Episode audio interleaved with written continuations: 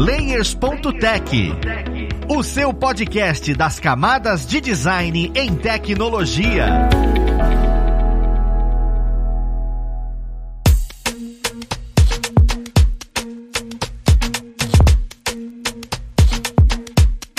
Olá, ouvintes! Eu sou o Luiz Lima, designer e professor aqui na plataforma Alura, e vamos para mais um Layers.tech, o seu podcast das camadas de design em tecnologia. Na conversa de hoje, nós vamos entender um pouco melhor sobre grid no design. A gente, quando começa a estudar design, escuta sobre grid para lá, grid para cá, e quando você senta para aplicar, você se pergunta como diabos aplicar isso. E a ideia é entender um pouco melhor sobre a grid, a sua importância e como a gente consegue definir isso dentro do mercado. Então vamos lá pro papo, que eu sei que vai ajudar a gente nele. Nós temos aqui hoje como convidado o André Lisboa, ele que é designer UI e UX na Afins e também tem cursos aqui com a gente. Seja bem-vindo, Lisboa. Fala, Luiz. Obrigadão pelo convite aí. E tô animado pro nosso papo. É um prazer nosso tê-lo aqui. Juntamente com o André, nós temos o Felipe Laboriou, que já esteve aqui com a gente em alguns episódios. Ele que é designer e também é professor aqui na plataforma. Seja bem-vindo, Felipe. Valeu, Luiz. Obrigado aí mais uma vez pelo convite. Vamos que vamos trocar essa ideia aí sobre grid. Vamos, porque isso é extremamente importante dentro desse universo. Juntamente com os dois, nós temos o nosso co-host querido Rafael Balbi. Seja bem-vindo, Balbi. Fala, Luiz. Bom, vamos lá, vamos desconstruir, construir grids, vamos entender para que serve, como nascem, como se alimentam, né? Vamos trabalhar os grids aí no design, que é uma ferramenta básica, né? Então vamos lá voltar nos primórdios dos cursos de design, vamos lá. É tipo isso, cara. Voltar nos primórdios é uma base e é sério. É sempre uma, uma complicação, porque eu já tenho bastante aula de design e sempre vem alunos ou alunas e falam, ah, não, professor, mas como é que eu uso isso? E a gente fica, caramba, cara, funciona para determinada coisa, você pode usar assim, você pode usar assado, só que é muito de feeling no final das contas, né? Só que eu queria meio que nivelar todo mundo que tá escutando a gente e entender, né, o que de fato, como é que você define grid, né? O que que é a grid? Porque quando a gente ouve falar sobre isso, tem um monte de tipos, estilos e complexidades. E, e eu queria que a gente conseguisse olhar e falar, vamos lá, grid é isso, para depois a gente continuar discorrendo sobre. Bom, Luiz, eu gosto de dizer que grids são recursos visuais, linhas imaginárias que nos ajudam a organizar o conteúdo dentro de uma mídia. Pode ser uma mídia digital, pode ser uma mídia impressa, mas que, última análise, é um recurso que vai te ajudar, não te atrapalhar, né? Você falou aí que às vezes as pessoas ficam na dúvida, às vezes as pessoas até querem forçar um pouco o uso do grid, quando na verdade o grid é mais um instrumento que vai te ajudar no trabalho, não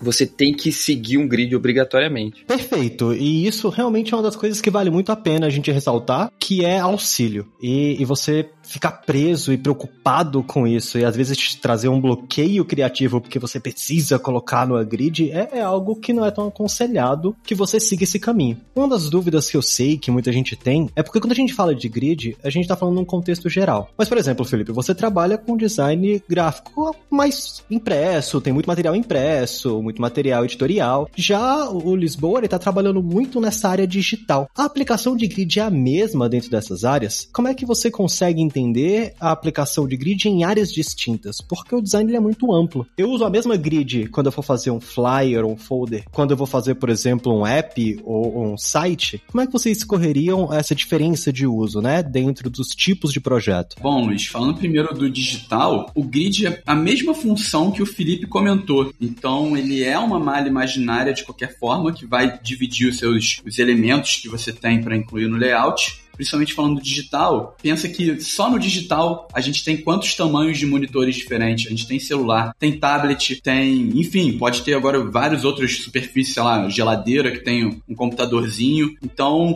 ele nunca vai ser igual para nenhuma das possibilidades. Então, pro celular a gente tenta usar uma, um grid de uma forma, computador que ele é um tamanho muito maior no desktop, a gente usa de outra forma, com mais colunas. A mesma coisa para os elementos impressos também. Então, a gente tenta criar de formas distintas dependendo dependendo de cada superfície que você está utilizando. Então fica muito uma questão mais do feeling mesmo, de você pensar como que você pode dividir aquela área dependendo do tamanho que ela for. É, e eu acho que além disso tudo que o André falou, tem também muito do conteúdo que você vai colocar dentro, né? Sim, vai levar um pouco do seu feeling, mas se você tiver um conteúdo mais textual, por exemplo, você tende a trabalhar com um grid que vai funcionar melhor com texto do que um grid que você consegue trabalhar com texto, imagem. Tá ouvindo a gente, muito provavelmente já leu um livro livro e reparou que o livro ele tem um grid, uma organização do texto que difere muito de uma revista. Ambos são impressos, só que ambos têm conteúdos que são para ser lidos, mas são bem diferentes, né? Então, dependendo do formato, como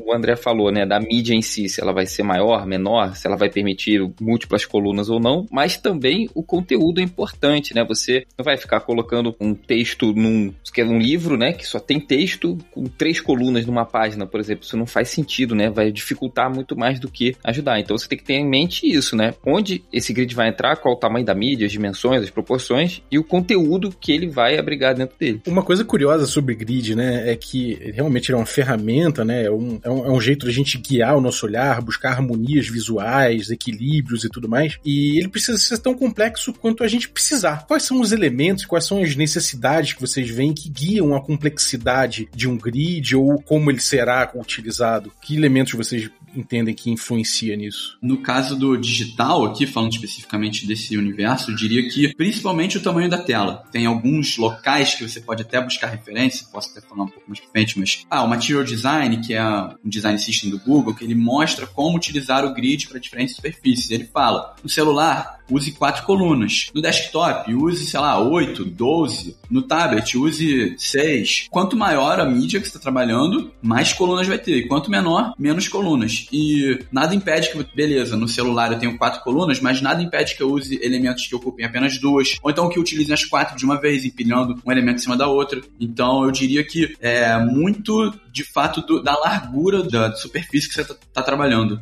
É, eu acho que no, no design mais tradicional, digamos assim, né, que são impressos e mídias digitais que não são telas de interação, como o André tá falando, segue uma lógica parecida, cara. Porque, bom, me corrija se estiver errado, né, André? No aplicativo, por exemplo, você tem um conteúdo que é muito de você interagir com ele, né? Você tem que organizar de uma forma, por exemplo, ah, tem que ter quatro colunas, porque você tá partindo do pressuposto que você vai ter ações específicas em cada coluna, né? Você vai ter botões para clicar. Nessas aplicações mais tradicionais, como eu disse, tipo uma revista ou um banner para internet, você não necessariamente tem essas regras, né? Porque é um conteúdo mais livre. Cada arte, digamos assim, é uma arte, né? E aí você vai se preocupar nos tamanhos da caixa de texto, de garantir que tem uma legibilidade, né? Por exemplo, se for um texto mais longo, não faz sentido você colocar uma caixa de texto e aí entra de novo, como o André falou, o tamanho da mídia. Se for uma mídia muito larga, você não vai botar uma caixa de texto, uma coluna só que ocupa essa mídia inteira para ficar uma frase gigantesca que você não vai conseguir ler. Inclusive, existe uma recomendação que você não deve passar de 60 pontos por frase. Cada caractere é um ponto, inclusive um espaço. Então, você começa a ponderar isso também. Não vou ter frases muito grandes, mas também não posso ter frases muito pequenas para ser 10 colunas numa página, por exemplo. Será que isso vai fazer sentido? É um equilíbrio. E como o Bob já falou, né? Cabe a você fazer com que o grid sirva para o seu interesse. E aí, acomodando texto, imagem, elementos gráficos, é, botões, ícones, enfim. Mas ele tem que conversar para ter uma funcionalidade antes de mais nada. E aí depois você começa a se preocupar, quando você já tiver mais à vontade, em trazer um estilo visual, em trazer uma representação mais sofisticada. É interessante vocês comentando isso, porque, de fato, um dos questionamentos é, caramba, o quão complexo, né, eu vou fazer a minha grid a depender do meu material. E vocês comentando que, pô, ter como pressuposto a mídia é uma boa base, é legal isso. Porque, pô, já sei que dentro de uma mídia digital mesmo, eu vendo qual é a tela final, eu coloco grades que ocupam aquilo dali. Já existem estudos sobre isso. Mas você comentou sobre exatamente essas mídias finais, né? Que é a questão ou do site, ou da tablet, ou até mesmo a revista. Eu fico perguntando se essa grid influencia na saída do produto. Por exemplo, se você não monta necessariamente no grid, até que ponto, falando das mídias digitais, um desenvolvedor ou a desenvolvedora utiliza disso, né? Ele usufrui disso, e isso precisa estar montado para ele conseguir construir o seu site, o aplicativo. Na parte, né, como o, o Laborio trouxe, tradicional, eu fiz aspas aqui, mas ninguém tá vendo, obviamente, vocês estão só escutando. Até que ponto, na impressão, essa grid influencia o produto final, sabe? Lá na gráfica, ou, ou quando você for montar mesmo, seja um packing, seja uma revista. A gente precisa pensar nisso também, entregar essa grid para quem vai produzir esse produto, seja ele no digital ou no tradicional. Vou falar alguma coisa aqui, um ponto, inclusive, que eu acho que o Felipe vai concordar totalmente, mas isso garante padronização dos elementos. Então, estou pensando não só no para elementos digitais, mas também, como ele comentou, um livro. Muitas vezes, se você pegar até um livro e for folheando, um livro principalmente de design, que não seja só de leitura, que é somente só a caixa de texto, você vai notando que, tipo, existem padrões que você vai passando as páginas e estão sempre esses elementos posicionados nessas guias invisíveis. A mesma coisa para elementos digitais. A gente garante a padronização dessa forma. Então, Então, imagina, pô, eu tô fazendo um aplicativo aqui e na minha página inicial eu tenho um espaçamento de 16 entre as margens nessa minha página inicial e na outra página ali é 32 esse espaçamento e na outra tela ali é 48 e na outra é 15, um número ímpar até. Então, tipo, a pessoa quando ela for navegando, ela vai notar os elementos sambando. Perde um pouco o foco do usuário. O usuário, óbvio que não 100% isso, mas ele não vai ficar prestando totalmente atenção na ação que ele tem que desempenhar nesse aplicativo. Ele vai ficar, nossa, tá sambando aqui e vai desviar o foco dele. Então, pelo menos no universo de John, tá sempre pensando como o usuário vai se comportar, como levar ele para ele fazer as ações que interessa, para ele conseguir resolver o problema dele de forma facilmente. E a gente tenta eliminar todas essas barreiras. E tendo um grid bem construído, a gente minimiza essas barreiras dessa forma, mantendo sempre os elementos bem padronizados. Sim, é o também primeira coisa que vem à minha cabeça, Luiz, é isso que o André falou, de você ter um padrão, né, de leitura, seja no ambiente digital como ele comentou, né, que aí você ainda tem uma outra camada de, de interação, que é de fato a interação com o aplicativo, seja nesse ambiente mais estático, mais tradicional, que você não só um padrão de leitura, mas também ao mesmo tempo que você cria um padrão, você pode ter um dinamismo, você pode apresentar o conteúdo de uma maneira visualmente estimulante, por exemplo, né? Então, eu acho que não diz respeito tanto à entrega perante, por exemplo, a gráfica ou quem vai ser responsável pela produção em si, mas sim pensar no produto final. Tipo, eu não vou colocar um grid só por colocar. O que, que eu quero trazer? Eu quero trazer um dinamismo no conteúdo. Por exemplo, uma apresentação de slides, eu acho que é um bom exemplo, né? Aquela apresentação chata, monótona, que você tem sempre a imagem do lado esquerdo e texto do lado direito, né? Aí você tá lá no slide, sei lá quanto, você fala, pô, mais um slide com essa cara. Então, se você, por exemplo, numa apresentação faz um grid, você começa a ter imagem de um lado, texto do outro. Você começa a ter um, um conteúdo que fica visualmente mais interessante, mais estimulante, e aí a interação com isso fica bem mais legal, né? Mantém padronizado também, né? Nesse ponto o grid te liberta um pouco, né? Você acaba podendo entender a relação que você primeiramente entendeu para aquele material, que você propôs para aquele material, e a partir disso você começa a brincar com aquela estrutura que você percebeu, né? Com aquelas harmonias, com a relação entre os objetos ali dentro. Isso permite, é como se fosse um, um jazz, né? Às vezes você, na, na, criação ali, no calor da criação, vocês que trabalham com criação devem sentir isso, né? Você tá ali, você tem uma estrutura, como se fosse uma, uma partitura, uma base ali de musical, e em cima disso você vai improvisando, né? E tentando entender o que funciona, o que que cai certinho ali, né? Ao mesmo tempo é uma ferramenta de produção, mas é uma ferramenta de expressão pessoal também, né? Como é que vocês veem essa questão da expressão pessoal na utilização dos grids? É, cara, eu achei perfeito a sua colocação, porque é exatamente isso, né? Você cria uma base para você justamente em cima dessa base organizar e arrumar os elementos da forma que você achar mais interessante. Tem um lado sim estilístico, pessoal, né? Dificilmente a gente vai chegar e falar que ah, você tem que fazer dessa forma, né? Não tem muita regra nesse sentido tirando talvez no ambiente digital, como o André falou, que eu acho que tem alguns padrões um pouquinho mais amarrados, mas de um modo geral é uma expressão, né? Algum conceito, de algum sentimento, de alguma coisa que você está querendo transmitir ali. É exatamente isso que você falou. E como é que é, André, na, na parte digital, como é que fica essa coisa da expressão pessoal? Mesma coisa que o Felipe comentou, a gente tenta trazer um conceito, um sentimento e também muito focado no, na ação dessa pessoa. Depende também, às vezes é um produto que já tem uma ação específica, você não quer muito passar um sentimento, sempre vai passar passar, claro, pelas cores da marca, tipografia utilizada, mas muitas vezes você quer focar na ação principal dele. A gente tenta trazer o grid também, porque, por exemplo, num desktop, a gente sempre tenta trabalhar com mais colunas. Eu comentei que o celular a gente usa quatro colunas. Com 12 colunas, a gente consegue, pô, isso que o Felipe comentou agora. Vou jogar agora a imagem na esquerda, agora eu posso jogar na direita. E ela não vai ficar solta. Então ela ajuda, quanto mais colunas a gente trabalhar, não precisa ser também exagerado, né? Mas quanto mais colunas a gente usa, a gente consegue ir mexendo os elementos de um lado para o outro sem deixar ele solto, tendo mais recursos para a gente trabalhar versões diferentes. Então, pô, vou tentar uma opção aqui que é com a imagem na esquerda. Beleza, agora eu vou duplicar aqui, quero tentar com a imagem na direita. Ah, agora eu vou tentar uma outra que é a imagem no topo, imagem em cima, imagem, é, esticando um pouco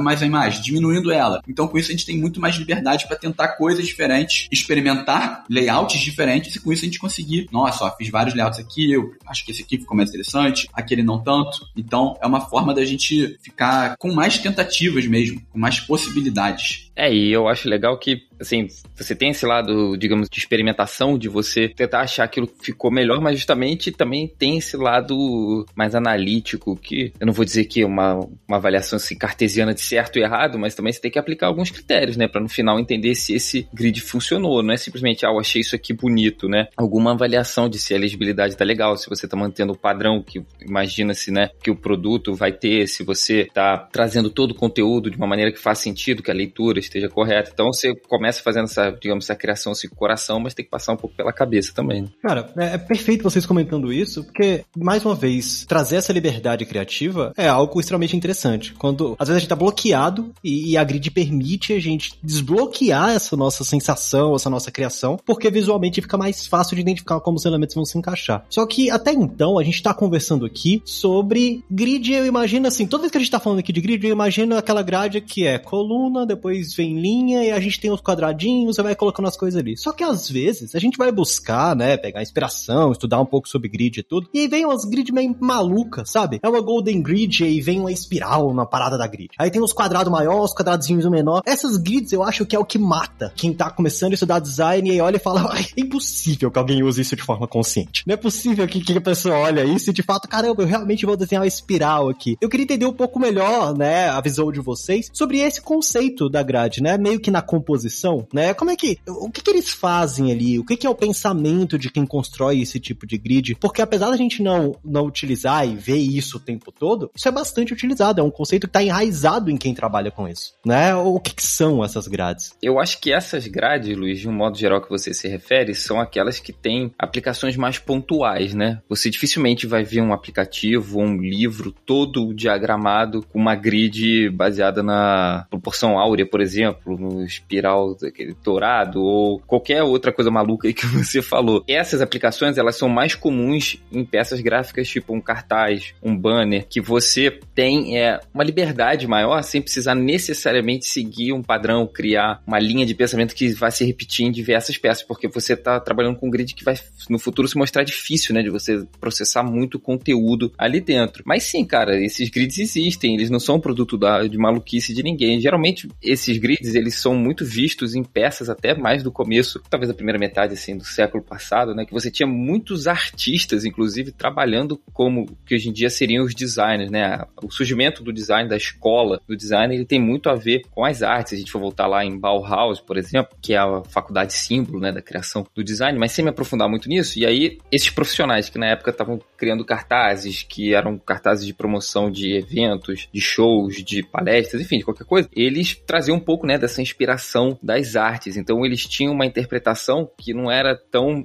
funcional como muitos de nós temos hoje em dia, né? Mas nada impede de forma alguma que você siga esse mesmo princípio, mas eu acho que são aplicações mais voltadas a casos pontuais, não é tanto assim para um aplicativo aí. O André pode me corrigir se eu estiver falando alguma asneira nesse sentido, mas eu acho que eles funcionam sim, mas não tanto para algo que tem uma escala de produção maior. É interessante você também conhecer, você quer fazer um grid mais experimental, mais diferente. Nada impede você fazer, querer fazer, por exemplo, um portfólio de um artista que tem peças muito diferentes e disruptivas. Esse conceito pede que você faça algo diferente mesmo, mas é interessante você conhecer a base, conhecer a base do grid, como ele funciona, quais são os seus elementos, e a partir daí você conhecendo a base, você tentar coisas mais diferentes. É, você falou desses elementos assim, Luiz, eu lembrei muito daqueles logos que a gente vê bastante até. Tem sempre esses logos que mostram, ah, aqui eu calculei, é, aí tem umas linhas traçadas nesses logos, e aí realmente, para quem não entende muito, fica, nossa, mas que confuso, a pessoa teve todo esse trabalho mesmo para fazer, muitas vezes teve mesmo. O que muitas pessoas fazem, é, eu não trabalho especificamente com logo, mas eu consigo notar um pouco desse padrão, é, por exemplo, pega um elemento desse logo, um elemento base, então, por exemplo, sei lá, meu nome da minha marca tem a letra I, eu pego o pingo do I e falo que, ah, esse pingo do I aqui é a base. Então, a partir dele eu consigo fazer, ah, um elemento que tem três pingos de I de altura, quatro pingos de Is. É usado muito também para criação de logo que a gente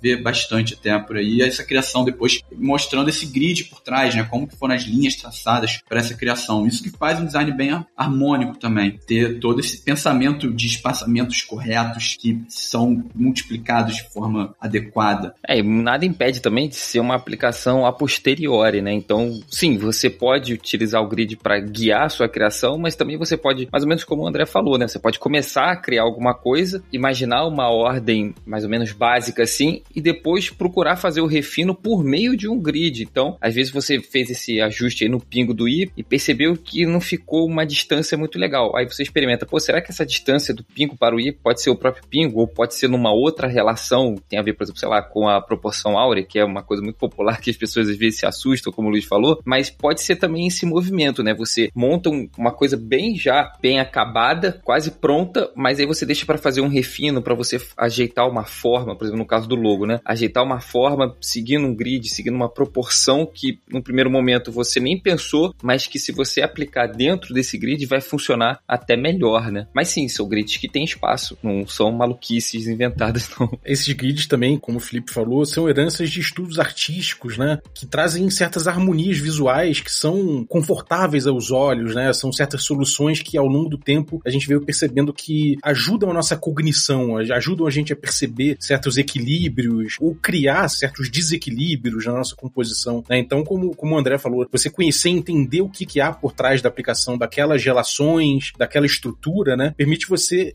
fazer com que os elementos venham emergindo a partir daquela ideia, né? O grid também representa uma ideia. Então, você entender como ele vai ajudar você a expressar essa ideia é uma coisa muito, muito legal que eu vejo dentro do, do design, né? Inclusive, a possibilidade, né, do grid emergir também, né? Do grid ser emergente, dele aparecer a partir das relações que você naturalmente foi criando na sua na, na tua peça. Então, se você pega aí um vídeo de no YouTube tem vários, né? Se você pegar um vídeo de leitura de imagem, de leitura de cartazes, por exemplo, você pode ver que às vezes o cara vai pegar a, a espiral áurea vai, vai explodir ela em cima do, do pôster e ele vai encontrar relações ali dentro que às vezes o autor nem almejou, mas que existem, porque a, a gente acaba buscando certas harmonias naturalmente. Então existe essa emergência também possível do grid, né? E isso é uma coisa que é, é muito bonita, é de você ver que a gente acaba confluindo nossos olhares quando a gente se acostuma na utilização do grid, né?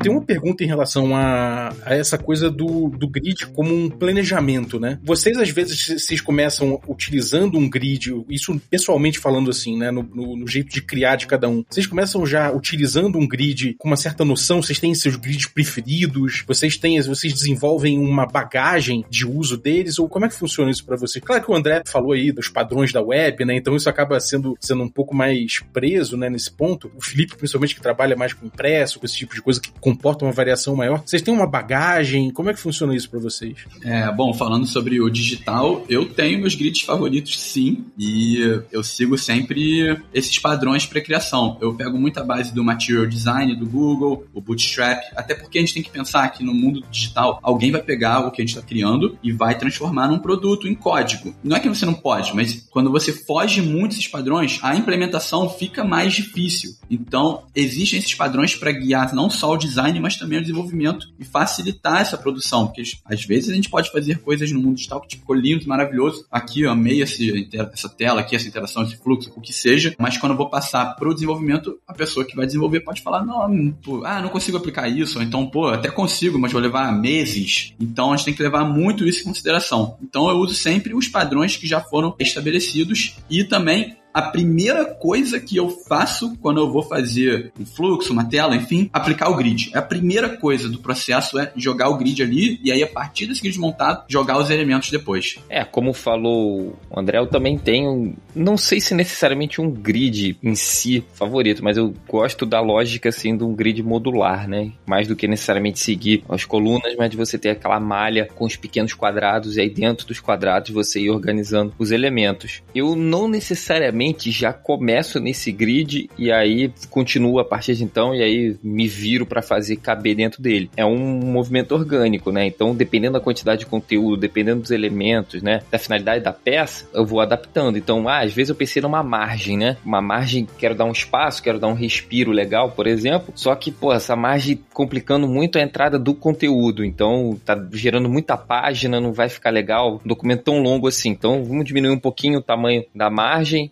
pensar mais num lado funcional. Então é, é uma via de duas mãos, né? De você começa a pensar numa base que é um, um movimento curioso, né? Vocês provavelmente já sentiram isso também, né? Tu fica naquele afã de querer fazer o grid, porra, será que vai dar certo? Tô experimentando aqui. Aí você traz, aí porra, não deu muito certo, agora peraí, deixa eu readaptar isso aqui. Você vê, é um, é um processo que não, não é marcado assim, ó, terminei o grid, agora vou botar tudo dentro dele, né? Ele é vivo, ele vai rolando enquanto você vai trabalhando. Mas assim, pessoalmente, eu gosto mais desses que te dão mais liberdade, que são os grids modulares, que você pode variar com mais propriedade e com mais liberdade as espessuras de colunas, tamanho de imagem, tudo isso, mas tendo noção, claro, também a funcionalidade no final de ser algo legível. Mas se eu tivesse que escolher um, eu diria esse. Eu gosto muito de escutar o que vocês estão comentando. Desde quando eu comentei lá sobre as grids que a gente não entende direito, porque é umas grids muito que a gente olha de cara e é meio maluco, porque tudo bem, eu quando comecei a estudar design, eu com certeza me perguntei nem lascando que esse bicho desenhou esse negócio todo para fazer algo. Então foi perfeito sua referência, André. Assim como que o Bob comentou, né, que as pessoas têm a, sua maneira, né? Às vezes você começa sempre com uma grid, às vezes você quer utilizar sempre aquela dali, você vai começando a pegar isso. Só que aí vem essa ideia de você vai começando. A gente tá falando com pessoas que estão trabalhando diariamente com isso daí, você fala com categoria propriedade, mas para quem tá começando agora no design, como é que estuda grid? É só feeling? É só ir produzindo, produzindo, produzindo, vendo que as pessoas fazem e fala, olha só, ou no final você fala, tudo bem, agora que eu fiz, eu vou encaixar no grid para quando colocar no portfólio falar, olha aí, ó, fiz a grid. Daí tá, tá bonitinho. Como é que eu começo a ter esse estudo? Como é que eu começo a conhecer sobre isso? Eu começo por história da arte, igual você comentou. Eu começo por testes mesmo. Existem livros que falem sobre isso de maneira mais eficiente, sabe? para entender melhor sobre isso. Eu queria entender um pouco quais os passos eu posso dar para me aperfeiçoar no uso desse método, dessa grid, dessa harmonia visual que é tão forte dentro do design. Bom, é claro que a experiência, quase tudo na vida é assim, né? Vai melhorar muito o seu resultado, né? Então, quanto mais você for trabalhando, melhores vão ficar os seus projetos. Mas eu tenho quase certeza que o Albi, o e o André vai concordar comigo, você vai precisar de referências, né? Não necessariamente você vai copiar o trabalho do outro, mas assim, você entender, inclusive, o que que funciona e o que que não funciona, né? Como o André falou, existe um padrão, por exemplo, na internet, em razão e aplicativos, né, em razão de diversas dimensões de tela, que você deve mais ou menos seguir. Então, se você está começando, pô, você vai fugir disso, você vai inovar numa área que talvez nem dê para inovar. Então, você procure saber onde você vai trabalhar, né, a área específica, né, o tipo de peça que você vai fazer. Tem algum padrão? Se tiver, beleza, você pode começar. Essa é a minha opinião, claro, né? A partir desses padrões. Depois, se ah, não tem um padrão, é uma liberdade. Aí você deve conhecer muitas referências, cara. Pesquisar na internet hoje em dia, pô, você tem todo tipo de referência, não só esses grids aí malucos que você falou, de logos e, e de cartazes e tudo mais, mas de revista, de manuais, de, enfim, de todo tipo de peça gráfica, assim, de maior ou menor escala. Você consegue estudar as referências e ver o resultado, né? Porque, assim, a referência não é só pra você saber, ah, o cara fez em três colunas ou ele fez um grid modular. Ele fez de tal forma, deu esse resultado aqui. Eu quero esse resultado pro meu trabalho ou eu não quero? Esse estilo visual que esse trabalho ganhou me agrada? Tem a ver com o que eu tô fazendo? Porque eu acho que o que diferencia o designer do primo que mexe no Photoshop, né, é que ele toma decisões assertivas a partir de ideias fundamentadas, né? Não fica numa escolha aleatória de, ah, eu gosto desse e acabou, né? Então, é um trabalho de você procurar referências. Internet tem muita coisa, tem alguns livros. Por exemplo, tem um livro chamado Geometria do Design. É um desses livros de design que hoje em dia são difíceis de achar e deve ser uma nota. Mas enfim, não custa falar, né? Eu comprei, pô, sei lá, entrei na faculdade há 12, 13 anos atrás. Eu tenho ele aqui, mídia física, né? Mas é um livro que tem muito desses grids, assim, meio fantásticos, né? Que tu fala assim, caraca, o cara pensou isso tudo, como você falou, né, Luiz? E eu me lembro que no começo, assim, quando eu tava estudando, eu falava, eu também pensava isso, falar, não é possível que isso aqui, como é que eu vou usar isso? Não tem, isso não tem utilidade para mim. Quando na verdade não é bem assim, né? Pode ser uma referência, um dia pode ser que você use, né? Enfim, livros tem e internet principalmente eu recomendaria para você pesquisar referência. Você pode jogar no Google da vida ou talvez numa plataforma mais direcionada, o Behance, até às vezes o Pinterest, por exemplo, grid, sei lá, se for um material impresso mesmo, né? Grid, magazine, porque geralmente em inglês os resultados são melhores, né? Grid, design, magazine, mas palavras-chave dessa você vai ver muita coisa. E aí, a meu ver, você deve observar aquilo pensando não só no grid, mas no resultado final, para ver se esse grid vai dar para você aquilo que você imagina para o seu projeto. Perfeito, concordo com isso que o Felipe falou e também você conhecendo o conceito dos grids, para você entender para o digital é a mesma coisa que entender para o design mais tradicional, né, que a gente está falando, impressos. É você entender o que, que são as colunas, qual é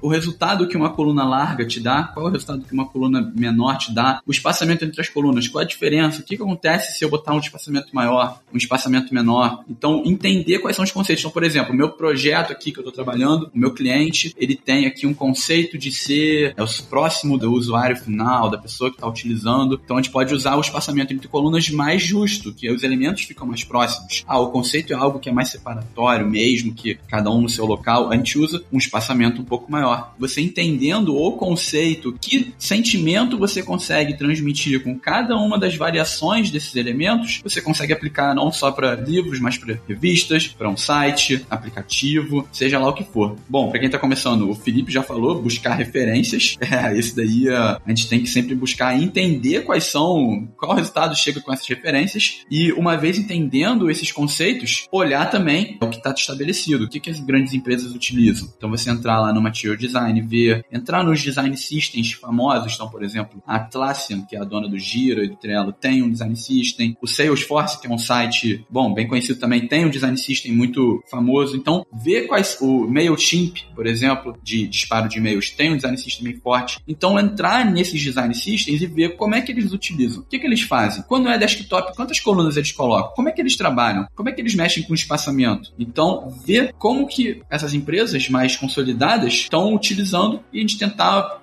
ver se é isso mesmo que a gente quer, buscar mais referências, ver o que melhor se encaixa para o seu trabalho. Mas eu diria muito que olhar as referências consolidadas. Boa dica para quem está começando, para não partir de algo do zero, já ter algo, é um ponto de partida para o seu trabalho. Ah, e eu falei de um livro, Luiz, eu lembrei de outro aqui. Eu infelizmente só sei o nome em inglês dele, mas isso não é nenhum anglicismo forçado, não. É porque eu comprei ele em inglês, mas ele tem em português. É, não sei se o Balbi e o André conhecem. Ele se chama Layout Essentials 100 Design Principles for Using Grids. Ele é um livro com uma capa laranja e ele fala muito de grid. É um livro que provavelmente também não vai ser muito barato, mas para quem tá começando tiver a condição de investir, é bem legal. Eu tenho aqui, eu já li. É um livro bem bom que apresenta, como o André tá falando, como eu falei antes, essas referências, mostra o grid exatamente que foi usado. Então, cara, é um belo ponto de partida para você começar seus trabalhos. Tem uma tradição aí dos livros laranjas de, de grid, né? Porque são vários. Você tem o, o, do, o grid construção e desconstrução do Timothy Samara, que é famoso também. Tem um outro laranja também, que é o Sistema de Retículas, Sistema de Grelhas, um manual para designers gráficos, que também é uma capa laranja, que é do Joseph Miller Brockman também, que, que é um clássico. E Grid Systems da Kimberly Elam. Esse eu nunca vi em português, eu acho que são também algumas recomendações assim. E uma coisa legal de estudar é quem quer pirar um pouco, né? Pega grid de logo. Porque logo é, um, é quase uma Fórmula 1 dos grids ali, cara. É uma liberdade imensa. A galera pira muito em cima, né? Acho que pô, vocês, estão ligados, né? A galera pira muito, inventa uns grids muito loucos em cima, porque justamente nesse momento aí, essa padronização ela, ela acaba sendo um pouco menos necessária. Ainda que vários logos seja interessante você entender como ele é construído para poder reproduzir, sem necessariamente pegar ali o, o original, você entender como ele é reproduzido, mas ele tem um espaço de construção muito amplo, de criatividade, de expressão. Então, se você botar no, no Behance botar nesses lugares alguns cases, você vai ver como a galera construiu e você vai ter muita inspiração ali. Então você vai ver proporção áurea utilizada bastante. E às vezes pode parecer um bicho de sete cabeças, mas não é, né? Pensar que a proporção áurea se expressa numericamente também. Então você pensar que, sei lá, você ter três círculos e um círculo ali tá, ele tá dentro da proporção áurea maior do que o outro, né? Isso já é o uso de um grid, por assim dizer, só que dentro de uma proporção específica. Então existem muitas formas criativas de usar que às vezes não são tão difíceis e que você vai incorporando no seu vocabulário visual, na sua bagagem. Eu acho que é interessante fazer além disso tudo que o Felipe e o André botaram aí. Perfeito. Uma das dúvidas que eu tinha, né, vocês acabaram comentando aí e eu elucidei sozinho, olha que maravilha. A ideia é quais são as maiores dificuldades, sabe, de quem vai utilizar a grid? E meio que é isso. Pessoal, a gente tem o costume de ver de maneira muito complexa essas coisas. E o Balbi falou, isso não é complexo, gente. Isso é simples. Se a pessoa deixou o complexo, é porque gostou de trabalhar, gostou de brincar com as grids, mas não se prenda a grids psicodélicas, tá? Aquilo ali funciona para ser um auxílio visual. A, a, minha dúvida era essa, né? Qual era a dificuldade? Por que eu tinha essa dificuldade? Imagino que quem esteja começando a estudar agora também tem isso. E, e não, não precisa, sabe? Se você olha essa logo, só se inspira, só acha bonito, pega como referência, mas você não precisa fazer uma grid enorme, cheia de coisa para que o seu projeto fique bonito, fique belo e fique bem expressado. E durante a faculdade eu tive contato com um cara cara que ele é bem digressor, assim, ele é um cara, bom, vocês devem conhecer, o Carson, né, ele é um designer famoso aí, principalmente nos anos 90. Assim, tudo bem, ele, ele é bem caótico, a produção dele, inclusive, é bem caótica, mas ele tem uma contribuição muito interessante no pensamento do design que pode libertar você de certas amarras se você tá nesse momento de falar, cara, eu tô sentindo que o grid me prende, porque ele é, ele é, ele é anarquista e visualmente falando, ele é anarquista, e ele diz, ele, ele, ele reconstrói o grid, ele reconstrói essa ideia de grid, algumas pessoas chamam de anti-grid design, né? David Carson, dê uma olhada, eu vou deixar o link de um site também que tem um artigo dele, que vocês podem dar uma olhada, conhecer também as propostas dele, que ajudam você a questionar um pouco, né, o papel do grid, ficar um pouco mais, mais solto em relação a essa ideia.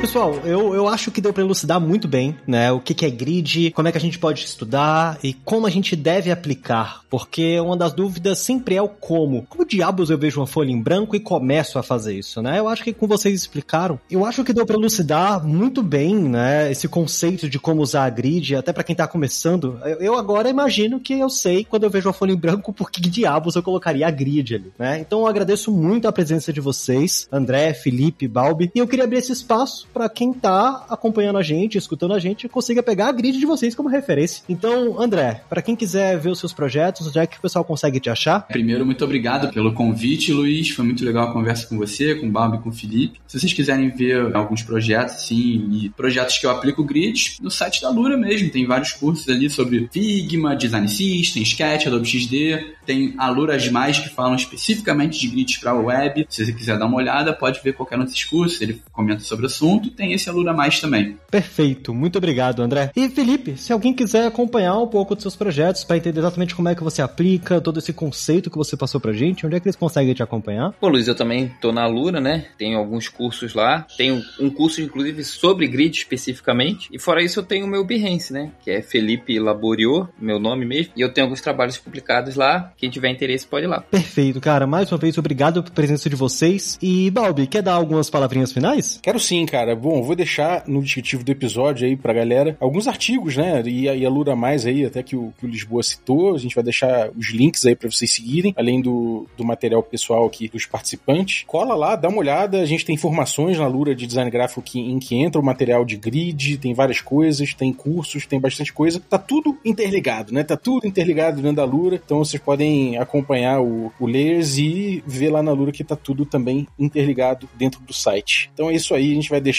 os artigos, os links, então sigam. E deem um alô também pro Felipe, pro André, pra gente aqui do Layers, usem as redes sociais, que somos todos ouvidos. Perfeito, cara. Então, assim como várias outras coisas nós já comentamos, continue apoiando sobre ombros gigantes para entender melhor sobre grid. Pegue bastante referência. Obrigado para você que está com a gente aqui até este momento, ouvindo o episódio. Nós vamos ficando por aqui. Um abraço e até o próximo Layers.tech. Fui!